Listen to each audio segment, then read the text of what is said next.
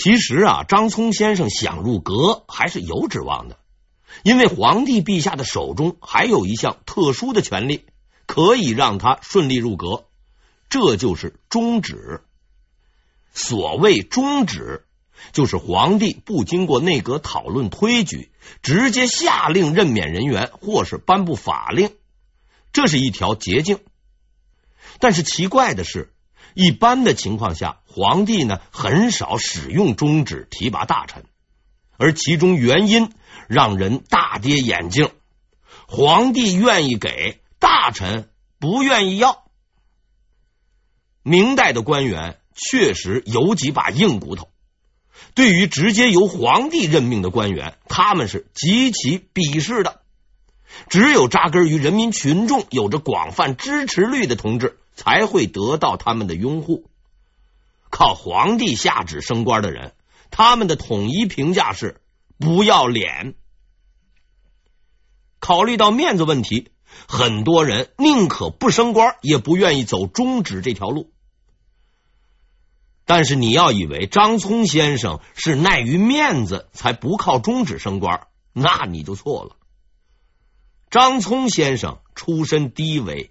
一直以来强烈的要求进步，有没有脸都说不准。至于要不要脸，那更是一个很次要的问题。嘉靖之所以不用中旨提拔他，实在是没有办法的事儿。要怪，只能怪张聪先生的名声太差。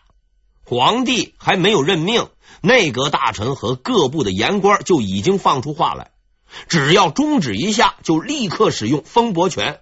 把这个旨意退回去，事情搞成这样就没什么意思了。会推不可能，终止没指望。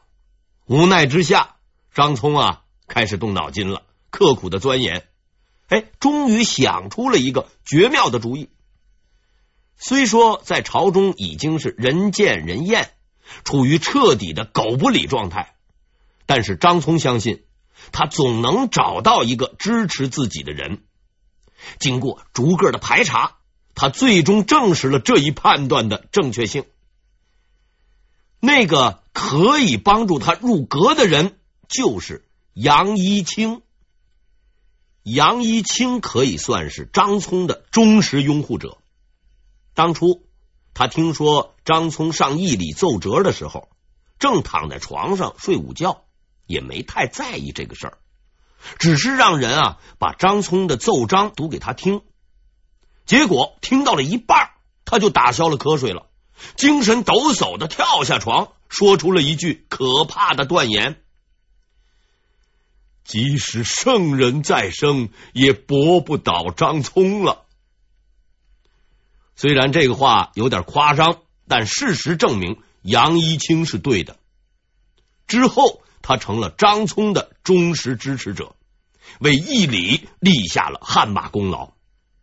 到了入阁的关键时刻，张聪又一次想起了这位大人物，希望他出山先进入内阁，再拉小兄弟一把。杨一清呢，答应了。对于这位久经考验的官场老手来说，重新入阁玩玩政治，倒也不失为退休前的一件乐事。怀着这种意愿，杨一清进入了内阁，再次投入了政治的漩涡。事情果然如张聪等人的预料，嘉靖皇帝一下中旨，弹劾的奏章如排山倒海般的压了过来，朝中那是骂声一片。但是群众再激动，也抵不上领导的一句话。在杨一清的安排下。皇帝的旨意顺利得到了执行，张聪终于实现了当年萧半仙的预言，顺利入阁，成为了大学士。张聪心满意足了，他对杨一清先生自然是感恩戴德。杨一清呢，也十分欣慰。二十年前，张勇帮了他，并从此改变了他的命运。二十年后。他给了张聪同样的待遇，使这个小人物达成了最终的梦想。但是杨一清没有想到，他的这一举动并没有得到善意的回报，却使他的半生荣誉功名毁于一旦。公正的讲，在入阁之前那些日子里，张聪还是一个值得肯定的人。他挺身而出，为孤立无助的少年天子说话，对抗权倾天下的杨廷和，这是一个勇敢的行为。虽说他是出于投机的目的，但实际上他并没有做错什么。让人认自己的父母有错吗？可是当他终于出人头地，成为了朝中大官的时候，事情发生了翻天覆地的变化。变化的起因来源于张聪本人。这位老兄自打飞黄腾达之后，就患上了一种疾病。这种病啊，到今天都没有办法医治。他的名字叫心理变态。在张聪的身上，具体临床表现为偏执、自私、多疑，看谁都不顺眼，见谁踩谁等等。说来不幸，张先生之所以染上这个毛病，都是被人骂出来的。自从出道以来，就不断的被人骂。哎，先被礼部的人欺负，连工作都不给安排。之后呢，他得到的骂声那更是如滔滔江水，连绵不绝。没有骂过他的人，可谓是稀有动物。奏章上的口水就能把他淹死。张先生青年时代本来就有心理阴影，中年时又被无数人乱脚踩踏，在极度的压力和恐惧之下。他的心理终于被彻底的扭曲，一个也不放过，一个也不饶恕。哎，这就是张聪的座右铭。于是，张先生就此开始了他的斗争生涯。但凡是不服他的、不听他的、不伺候他的，他统统给予了相同的待遇，恶整。不是让你穿小鞋，哎，就是找机会罢你的官。不把你搞得半死不活，那是绝不肯罢休。今天斗，明天斗，终于斗成了万人仇。无数官员表面上啥也不说，背地里提到张聪这个名字，无不咬牙切齿、捶胸顿足，甚至有人把他的画像啊挂在了家里，回家就对着那个画骂一顿，且每日必骂，风雨无阻。可笑的是，张学士一点儿也没有自知之明。上班的途中呢，还经常主动热情的和同事们打招呼，自我感觉实在是相当的好。张聪先生的奋斗史为我们生动的诠释了一个深刻的道理：人是怎么傻起来的？欺负下级也就罢了，随着他的病情恶化。他又瞄准了一个更为强大的目标——杨一清。杨一清是个很好说话的人，平时呢也不怎么和张聪计较。张聪呢却越来越觉得杨一清碍事儿。杨一清是首辅，为了能够为所欲为，他决定铤而走险，弹劾自己的领导。嘉靖八年，张聪突然发动了进攻。张先生果然不同凡响，一出手就是大阵势，派出手下的所有主力言官上奏弹劾杨一清。杨一清得知自己被人告了，毫不吃惊。这套把戏他见得多了，闭着眼睛也知道是谁干的。但是奇怪的是，他并没有大举反击，只是上了封奏折，为自己辩护一下。顺便骂了几句张聪，然后郑重的提出了辞职。张聪很意外啊，莫非杨一清已经看破红尘，大彻大悟，事情就这么完了？存在着如此天真的想法，充分说明张聪同志啊还没有开窍。要知道，杨一清先生成化八年中进士后。一直就在朝廷里混，迄今为止那已经干了五十七年了。他的工龄和张聪的年龄差不多。如果翻开杨先生那份厚重的档案，数一数他曾经干掉过的敌人的名单，比如刘瑾、杨廷和等，然后再掂一下自己的斤两，相信啊，张聪会做出更加理智的判断。不久之后，结果出来了，皇帝陛下非但没有同意杨一清的辞呈，反而严厉斥责了张聪等人，要他们搞好自我批评。这一下，张聪纳闷了：嘉靖为何会如此的维护杨一清呢？这实在不能怪张聪，因为他不知道的事情确实太多。十多年前，当朱厚熜还是个十一二岁的少年，在湖北安陆当土财主的时候，他的父亲兴献王曾反复的对他说过这样一句话：“若朝中有三个人在。”必定国家兴旺，万民无忧。朱厚熜牢牢的记住了父亲的话，也记住了这三个人的名字：李东阳、刘大夏、杨一清。在朱厚熜看来，杨一清就是他的偶像，张聪不过是个跟班，跟班想跟偶像斗，只能说是不自量力。于是，在朱厚熜的反复恳求下，杨老干部勉为其难的收回了辞职信，表示打死不退休，愿意继续为国家发光发热。张聪这一下彻底没辙了，但是他没有想到，更大的麻烦还在后头呢。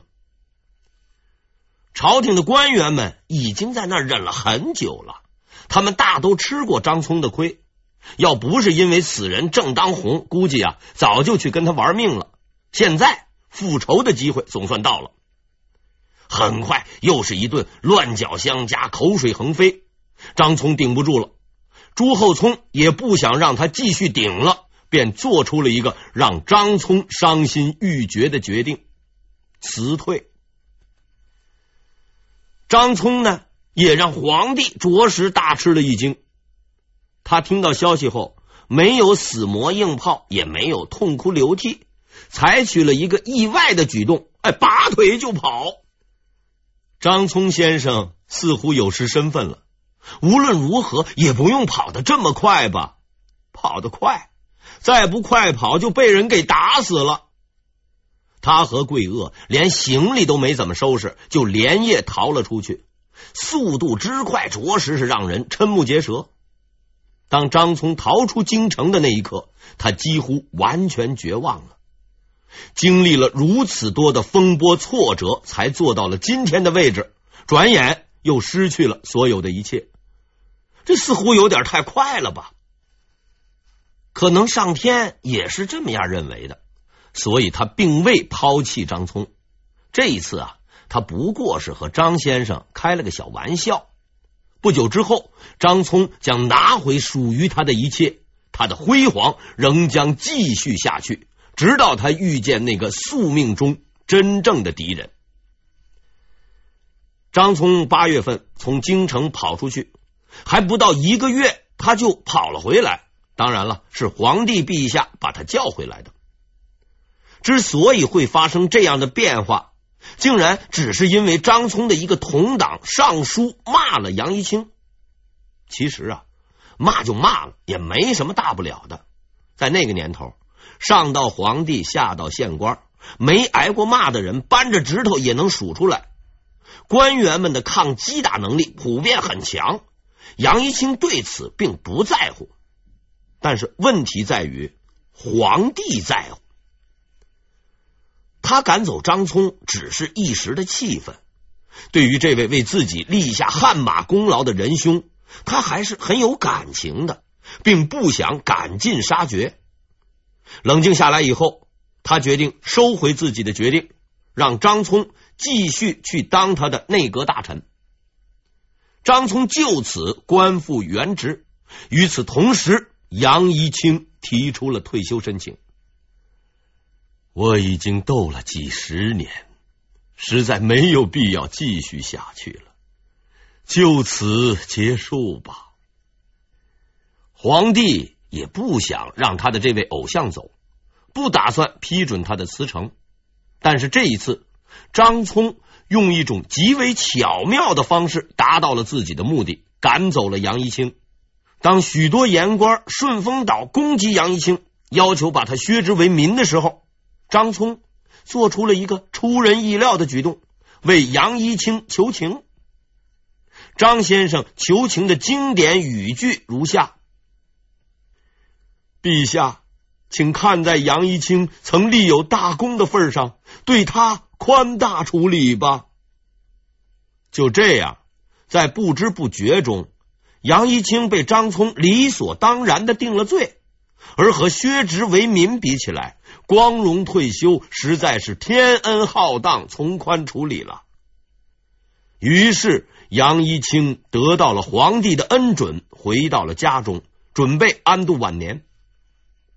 但是这一回他没有如愿，在老家，杨一清先生还没来得及享受清闲，就得到了一道残酷的命令：削去官职，收回赏赐，等待处理。杨先生的罪名是贪污受贿，具体说来呢，就是收了不该收的钱。收了一个死人的钱，谁呢？张勇。据说呀，在这个张勇死后，杨一清呢收了张勇家二百两黄金，哎，不是白收的，无功不受禄。他给张勇写了一篇墓志铭。杨一清和张勇那是老朋友了，按说收点钱也算不了啥，但是在张聪看来，这是一种变相行贿。哎，这反贪意识很强，就纠集手下狠狠的告了一状。杨一清终于崩溃了，经历了无数年的风风雨雨，在人生的最后关头，却得到了这样一个下场。他一声哀叹，就此撒手而去。拼搏一生，却为小人所害。其实啊，这样的感叹并没有什么意义。每一个参加这场残酷游戏的人，最终都将付出自己所有的一切。从某种意义上讲，这也算是一种解脱。张聪高兴了，他竟然斗倒了杨一清，胜利来得如此迅速，如此容易，再也没有人敢触碰他的权威。张聪得意的大笑着。前途已是一片光明，但他并不知道自己的好运，嘿，已经走到了终点。一个敌人已出现在他的面前。嘉靖九年二月，皇帝陛下突然召见张聪，交给他一封奏折，并说了一句意味深长的话。回家仔细看看，日后记得回禀。审阅奏折对于张聪而言，那已经是家常便饭。他漫不经心的收下了这份文件，打道回府。一天之后，张聪打开了这份文件，目瞪口呆，恼羞成怒。在这封奏折里，他感受到了一种强有力的威胁，对自己权力的威胁。这封奏折的主要内容是建议皇上把天地分开祭祀，这是个比较复杂的礼仪问题。简单的说呢，就是这样的：在以往，皇帝祭天地是一块举行的，而这位上书的官员建议皇帝改变以往的规定，单独祭天，以示郑重。这是看似无关紧要的问题。可是对于张聪而言，却无异于五雷轰顶。大事不好，抢生意的来了。张先生就是靠义理给皇帝爹娘争名分起家的，这是他的老本行。他的成功经历鼓舞了很多人。既然这个玩意儿能够升官，何乐不为呢？很明显，现在这一套行情看涨，许多人都想往这里边钻。张聪先生不是一个心胸开阔的人，准备在行业内搞点垄断，一人独大。他认真的看完了奏折，牢牢的记住了那个尚书官员的名字夏言。哼，你敢冒头，就把你打下去。不过呀，现代的教科书《微观经济学》中有一句话说：“没有竞争的市场，只存在于理论的想象之中。”我们来看看这位尚书官员是何许人也。夏言，男，江西贵溪人，时任兵科给事中。他中进士比张聪早几年，但是他的考试成绩却比张聪还要差。张聪多少还进了二甲，他呢才考了个三甲。说来确实有点丢人，考到这么个成绩，翰林是绝对当不上了。早点找个单位就业，这才是正路。一般三甲的进士官员下到地方，多少呢也能混个七品县官当当。但是想要留在北京，那可就难了。